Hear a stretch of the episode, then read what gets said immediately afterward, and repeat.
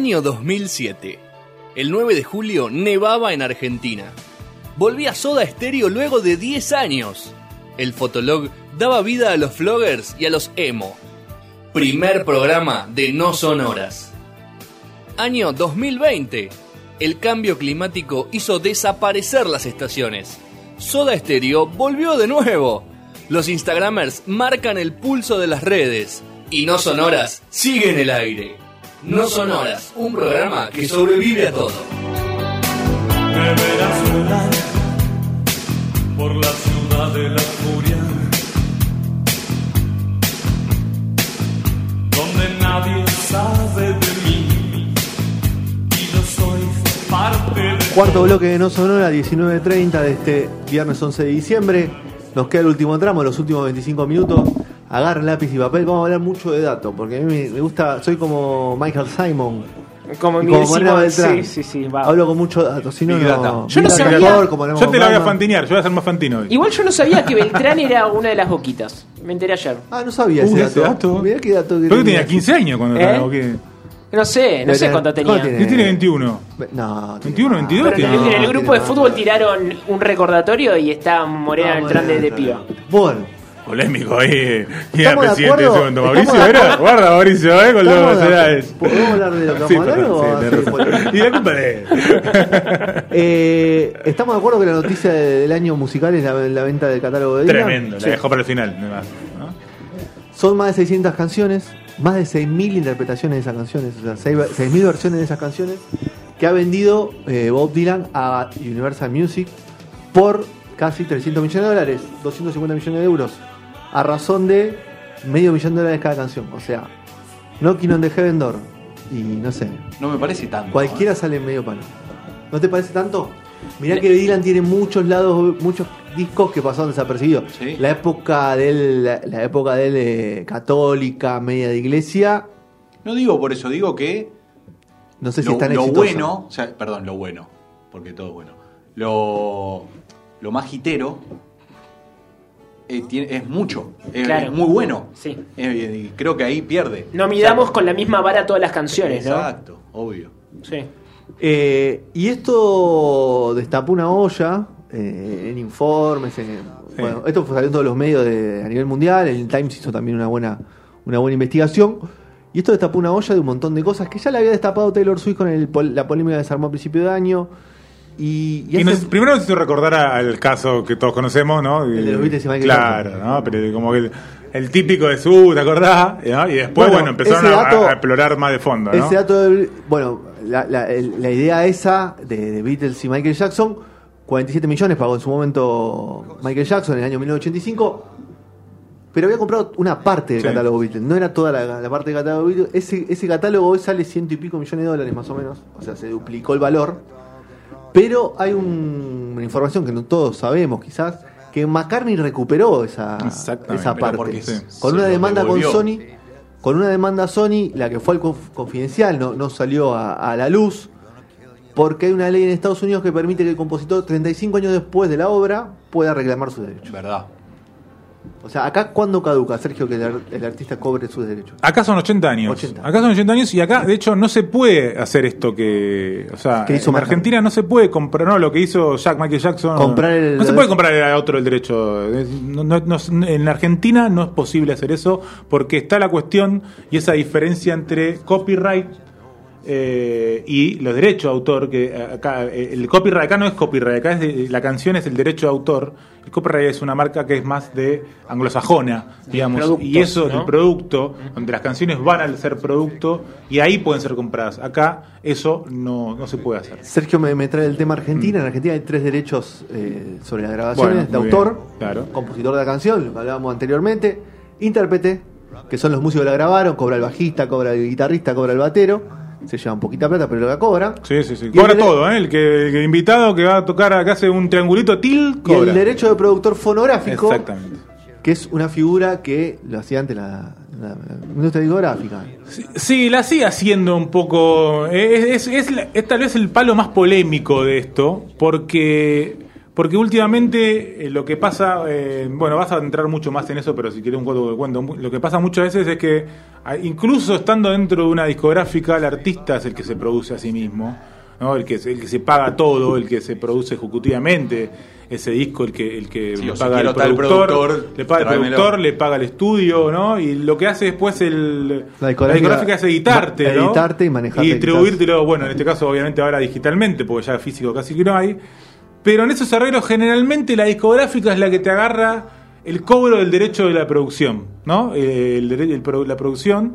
eh, y que eso después termina también a, a pasar a, a, cobrarte no solo ese primer cobro, el derecho... eh, Voy rápidamente para no irnos al carajo. La producción se cobra una vez. Es, es como vos produciste el disco y esa producción se cobra una vez en, en. Capif. Y, y obviamente a, diferente, a diferencia de lo de la intérprete y lo de em, compositor y autor, que se va cobrando a medida que se va pasando la canción en distintos lugares o la va tocando. sí, ¿no? sí, sí, seguro. en este caso se cobra una vez, pero a su vez hay un engaña pichanga donde también seguís cobrando por el derecho de, de- de reproducción de esos discos cuando sos el productor. Eh, son muchas aristas, la verdad, las que salen de acá. Un caso similar al que de Bob Dylan, que no se salió tanto a la luz, el de, el Steven Nicks, cantante de la banda Fleetwood Mac. Porque Dreams, que ahí lo, lo tiene Sergio ahí, que quizás lo, lo vamos a escuchar, para aquel que no lo conoce, es una canción del año 1977 y la cantante Steven Nicks vendió la mayor la participación mayoritaria de su catálogo a la compañía Primary Wave por 100 millones de dólares. Hace poquito. Bien. O sea, una de estas canciones le vendió, tomá, llévatelo, yo me quedo con la teca y la disfruto ahora toda juntita y no la voy cobrando mes por mes, como si fuera un, Hu- Hubo un boom con esta canción por, porque, porque se hizo viral por un video tremendo y después todo el mundo se, se puso, me, me- me acuerdo. ¿Lo conoce a Goldman Sachs? Sí. el Sí. grupo de inversión de Estados Unidos, Sí. en Nueva York, en Manhattan, ahí en Wall Street. Donde está el toro que le toca las bolitas y están los chinos ahí. Vos querés sacarte una foto con el toro y están los chinos ahí tocándole los huevos al, Sí. a- a- al torito. Dice que de cada 10 dólares que gasta un consumidor de streaming, vos Petro pagás 10 dólares de streaming, no sé, por lo que sea. Mínimo. ¿Cuánto se queda en la discográfica? El 38%. Ok. La plataforma se lleva el 33%, los Sí. músicos el 17% y los compositores solamente el 6%. Ese dato es tremendo. ¿eh? Esa repartija es hermosa. O sea, la discográfica una- se queda más plata que la plataforma. Claro. Es una pirámide invertida. Esto viene a, a colación de, lo, del- de la- lo, que, lo que tanto nos sorprende, que es que Spotify pierda plata. Claro, bueno, pero es también esa cuestión de que es, es lo que es el es lo que encontró la discográfica para subsistir, a su vez, ¿no? A, a partir de la- discos, tengo de reinventarse, discos, ¿no? Se reinvertó, para reinventarse, exactamente. Eh, No subsiste. La, discográfica me parece no, es más rica que, es más rica, claro. que hace 30 años. Totalmente. Entonces, eh, esa, esa, esa famosa apocalipsis que ellos mismos pregonaron en su momento que iba a pasar, eh, no es tal, ¿no? No es tal. Siguen siendo los dueños de todo esto porque a su vez eso después se repercute en qué, qué y cómo se escucha esa música en las plataformas Pero digitales. tardó muchísimo ¿Quién en- digita esas listas de Spotify? ¿no? Eso Eh, lo, lo voy a tocar ahora. Muy bien. Pasa que perfecto. tardó- tardaron un montón en darse cuenta que lo digital era la nueva. En el 2000, 2001 en- eh, habían largado eh, Metallica había largado un, Bueno. un, dis- un disco gratis, creo, y se había creado un bardo atómico, mismo Bueno, pero ahí Metallica estaba en lucha contra Napster. bueno, eso, Era tal como, cual. Claro. como una revelación, revelarse Justin Timberlake. contra el, contra el sistema. Streaming, el, el negocio del streaming facturó 3.7 miles de millones de dólares en 2019. Así todo, Spotify se declaró en pérdida, declaró pérdida, sigue perdiendo plata. Pero en el segundo trimestre de, de este 2020, que es donde hay reportado el el informe, hay ingresos de 1.800 millones de dólares. 1.890. 13% más con respecto al mismo periodo del año anterior. ¿Ingresos para ellos o ingresos totales? De- Para ellos, O sea que lograron 1.900 millones de lograron tener ingresos Sí. en- por Un primera vez, superávit. por decirlo de una Sí, forma. así es. ¿Cuánto paga Spotify? Eso, creo que este tema lo charlamos. Spotify paga 0.006 y 0.0084 por reproducción. Sí, y eso es un promedio, en realidad, porque puede pagar mucho menos o un poquito más. A mayor porcentaje de reproducción de usuarios premium, mayor la tasa de regalía. Sí, y O sea, también, tu eh, reproducción es más válida o paga más que la reproducción de un usuario free. Claro. La mía hace cuatro meses valía menos que ahora, por ejemplo. Gracias a Fede, ahora vale más. Para ganar 4.300 dólares en Spotify, que te pague ahí, o en cualquier plataforma de streaming, necesitas un millón de reproducciones. O sea, con un millón La de canción de Bizarrap, la canción de Bizarrap y Nati Nati Peluso. Peluso ya hizo más de 4.300 dólares. Sí, hay una cuestión ahí, no sé si la tenés para, para tipo, tampoco te quiero No, dígame, aj- agitar ahí. Eh, también es que en ese promedio varía que si el famoso, vos ves a artistas chicos que te tienen, eh, hasta tienen capaz el menos mil, viste que vos ves, podés ver cuántas Sí. reproducciones hay, pero si tenés menos de mil no se ven, es menos mil y, de- y ahí empieza a contar.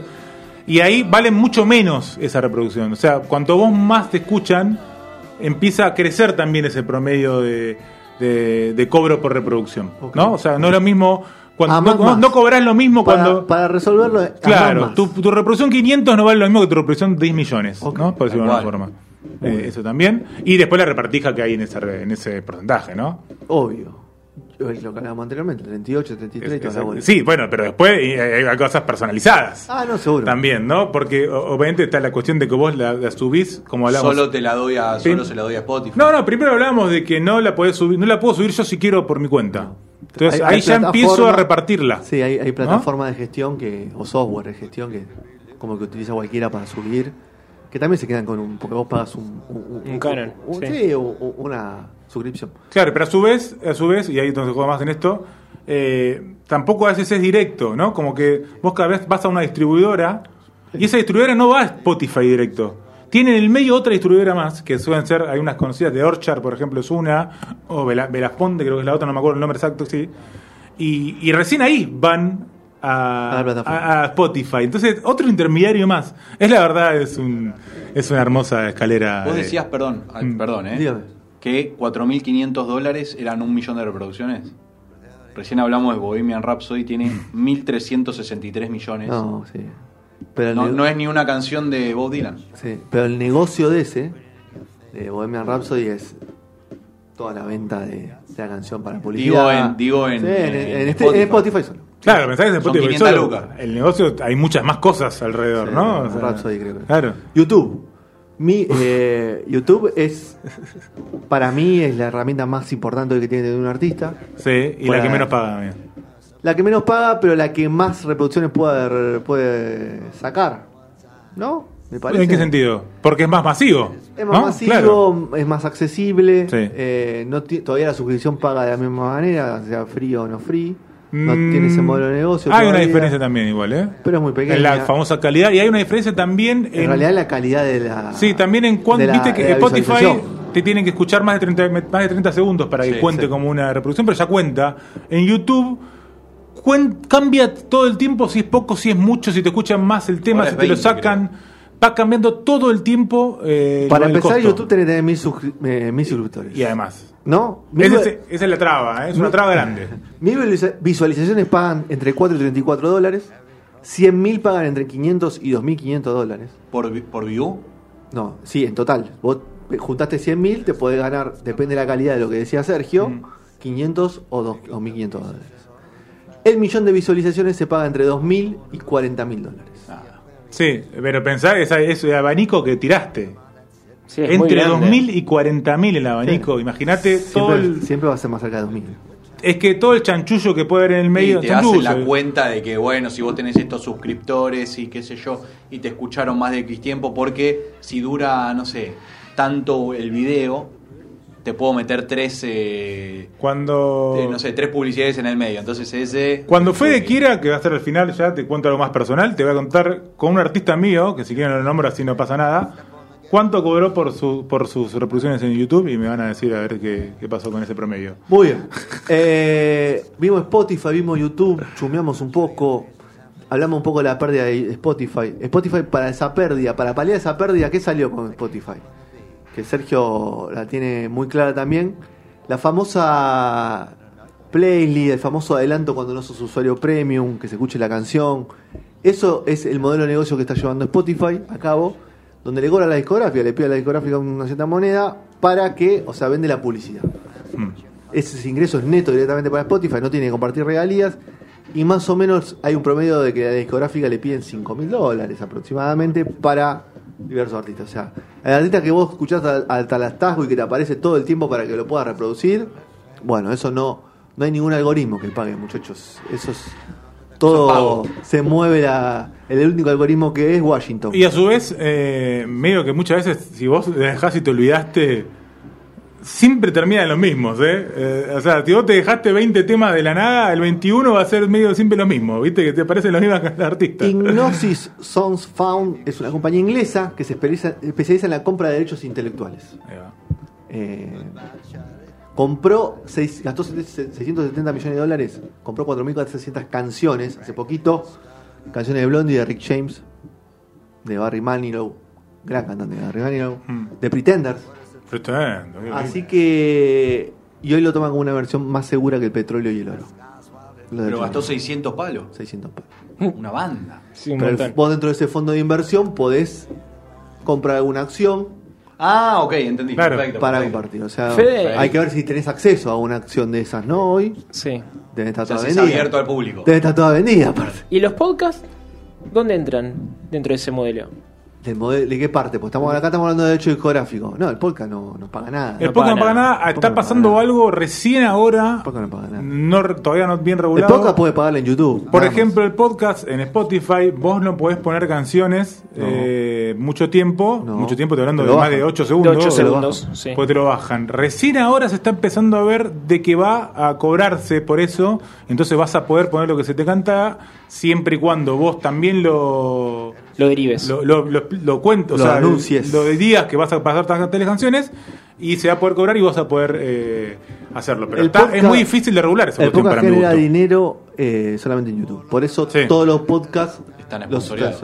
No, aparte Están fuera en YouTube, sí, de sí, no están ahí. están en YouTube. Está en Spotify tal vez por una Y cuestión te de estar, llevan, ¿no? la Eh, mayoría de los lugares te llevan a que vos lo veas por YouTube. Sí, hay, hay esa que hablabas de las discográficas y, y Spotify, ¿no? Eh, todas esas cuestiones de las playlists, eh, está todo regulado por ellos, ¿no? O sea, uno, uno entra y, y- no, va a ver, no, va a encontrar en todo eso que te recomiendan de playlists que hay cataratas de playlists que son las, las famosas playlists editoriales, que se dice editoriales que uno como artista puede, cuando sube el tema con otro, pero se sube el tema, puede hacer el famoso pitcheo. El pitcheo es vos decirle a Spotify que vas a subir estas canciones y que los eh, curadores de Spotify puedan escucharte y puedan sumarte a esas playlists editoriales eh, y donde pasa el 1%.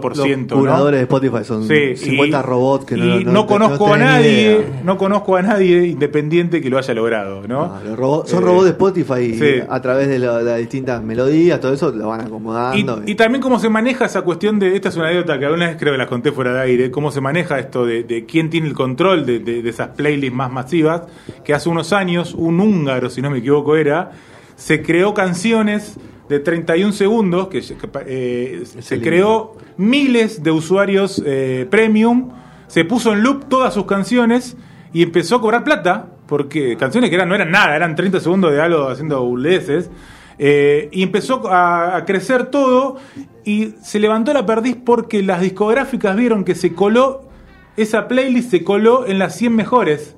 Y dijeron, che, este no somos ninguno de nosotros. Y, y Algo no está funcionando. levantó la perdiz porque no era uno de las discográficas. Y ahí eh, encontraron ese chanchullo, lo bajaron todo, pero chabón ya les había sacado varios miles de dólares a Spotify, ¿no? Muy en su bien. momento. Hay dos casos que quiero resaltar. Uno Dale. es el de Taylor Swift y otro es el de Divididos. Caso de Divididos, como decíamos, eh, en Argentina hay tres tipos de derechos. Todo Divididos es una banda que en los últimos años viene editando pocos discos y donde varias veces Moyo expresó que tenían la, la intención de regrabar Sí. toda su discografía. Lo hicieron con uno, ¿no? Lo hicieron solamente con el primer disco. Vamos a escuchar la foca de fondo que nos va a poner Sergio, que la tiene ahí a mano. Eh, que en realidad esa canción de Divididos ahora está regrabada de un disco nuevo. Yo lo escuché muy poco ese disco. Pero lo que hizo Divididos es tratar de recuperar la potestad sobre esas canciones. Eh, el único disco que solamente tiene Dividido todo propio es Amapola del 66. Eh, por eso también hace tanto usufructo de ese disco. Pero lo que expresó Moyo en varias entrevistas es que no, ellos no pueden hacer el uso que tienen que hacer, no lo pueden subir a distintas plataformas, tienen que pedir permiso para todo, Sí. Tienen, bueno, pagan, la discográfica se llevan su dinero cuando los tocan. Antes era peor, peor, digo, esa cuestión era Más distinta porque más leonino porque te compraban el máster, o sea, eran dueños de máster las discográficas. Claro. Hoy en día eso ya no pasa. No, pasa porque el máster hoy tiene No, poca, claro, entonces poco vos peso. podés seguir teniendo un poco más de maniobre sobre tu música. En ese momento no. Era el dueño del máster, te daban una buena guita, ¿no? A grosos, sobre todo, artistas como Dividido, los Kylax en su momento, me acuerdo un contrato millonario con MMG. eh, pero después tenías esa cuestión de que, pasado el tiempo, no podías hacer nada con tus discos. Taylor Swift, ¿la conoces a Taylor Swift? Sí. Justo Sí. estábamos hablando, no es la de las hamburguesas. Ha sacado otro disco hoy, el segundo del año. Eh, El segundo del año, bien. Es dos discos en el año. Taylor Swift tiene el derecho de las letras de sus canciones. De las letras. Pero no es dueña de las grabaciones. Entonces cuando vos la reproducís, se lleva un pedacito muy pequeño de esto. Ella grabó eh, entre 2005 y 2018 seis discos. Esos discos lo compró una discográfica que se llama Scooter Brown y se quedó con todo el catálogo de Taylor Swift. Tranqui. Taylor Swift cada vez que quiere tocar esa canción le tiene, lo tiene llamada al señor Scooter y decirle, Scooter, Acá tenés lo tuyo. ¿puedo tocar tal canción? Entonces está totalmente enfurecida Taylor Swift, trató de, de- de armar una acción legal, va a terminar como, como McCartney, entre 35 años ejecutando su derecho, pero mientras tanto está pensando en regrabar todos sus discos. Así que ese es otro caso similar de video. Yo Es- creo claro, que no lo va a hacer. Esa regrabación es la cuestión donde entras a tener los derechos fonográficos, ¿no? Los derechos de producción también. Dividido no lo va a Eh, hacer eso. claro. Taylor Swift tampoco creo que grabe, se manda a grabar seis discos de nuevo. Es mucho laburo. Es un laburo. Sí, sí, sí. Pero bueno, eh, saliendo un poco de eso, hay un aire fresco ahí medio, un poquito de humo, que es la- el aumento de la venta de vinilos en Inglaterra, que Sí. le ganó por primera vez al CD, facturó 6 mi- 100 millones de libras el año pasado, y es la primera vez que es el formato más vendido de los últimos 30 años. Pero no es nada. Muy de a poco empiezan también a algunos artistas a, a que muy pocos y, y- y a querer escapársele, ¿no? A, a Spotify o a los grandes, a YouTube. eh, pero bueno, es algo Son que recién se arrebatos. está armando. Son arre- parecen Son arrebatos.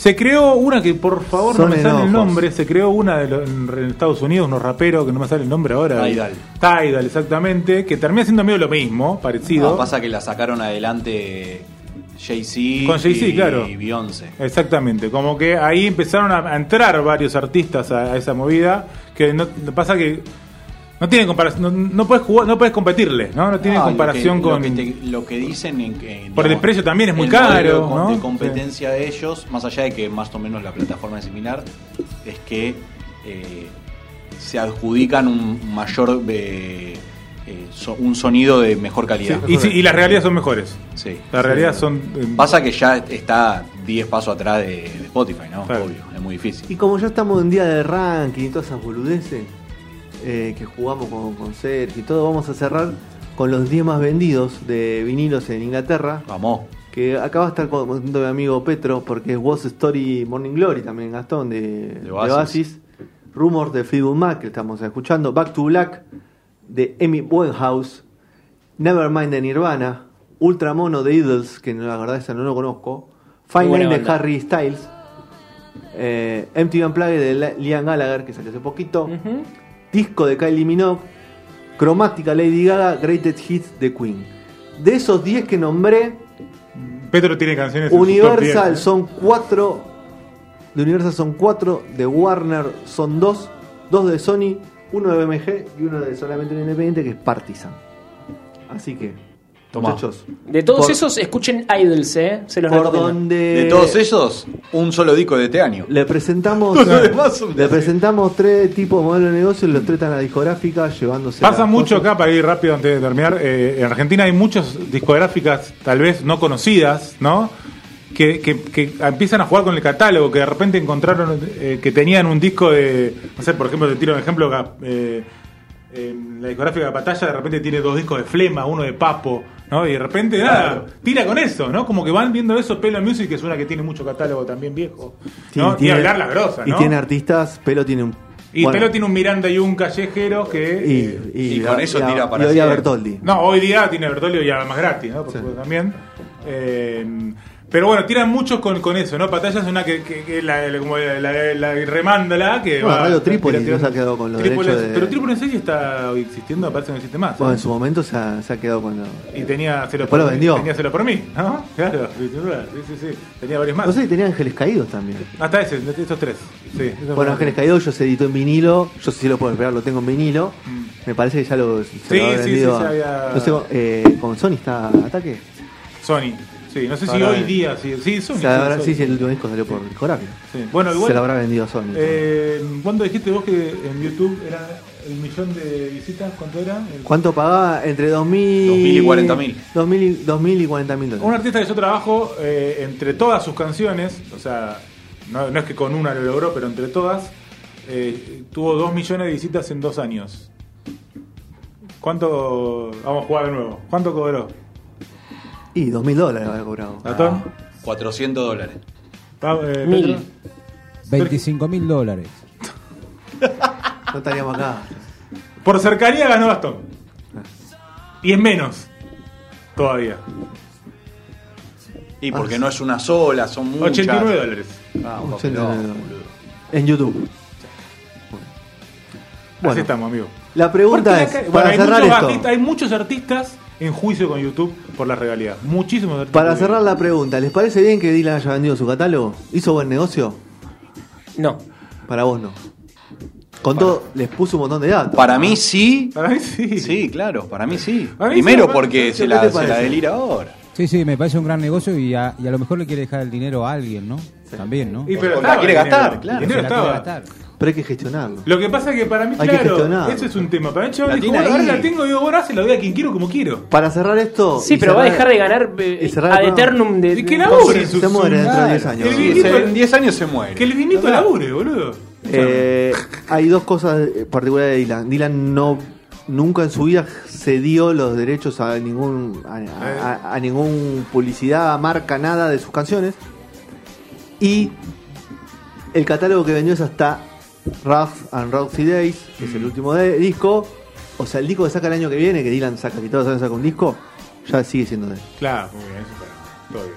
Y en su momento era discográficas, igual sí, que él con el disco En la discográfica, obviamente momento, trabajaba sí. con esa Siempre, discográfica. claro, sí, sí, sí.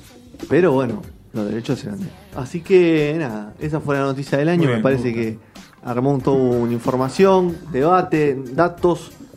Que Y- y para mí para- es, un, es un gran cambio de modelo de negocio.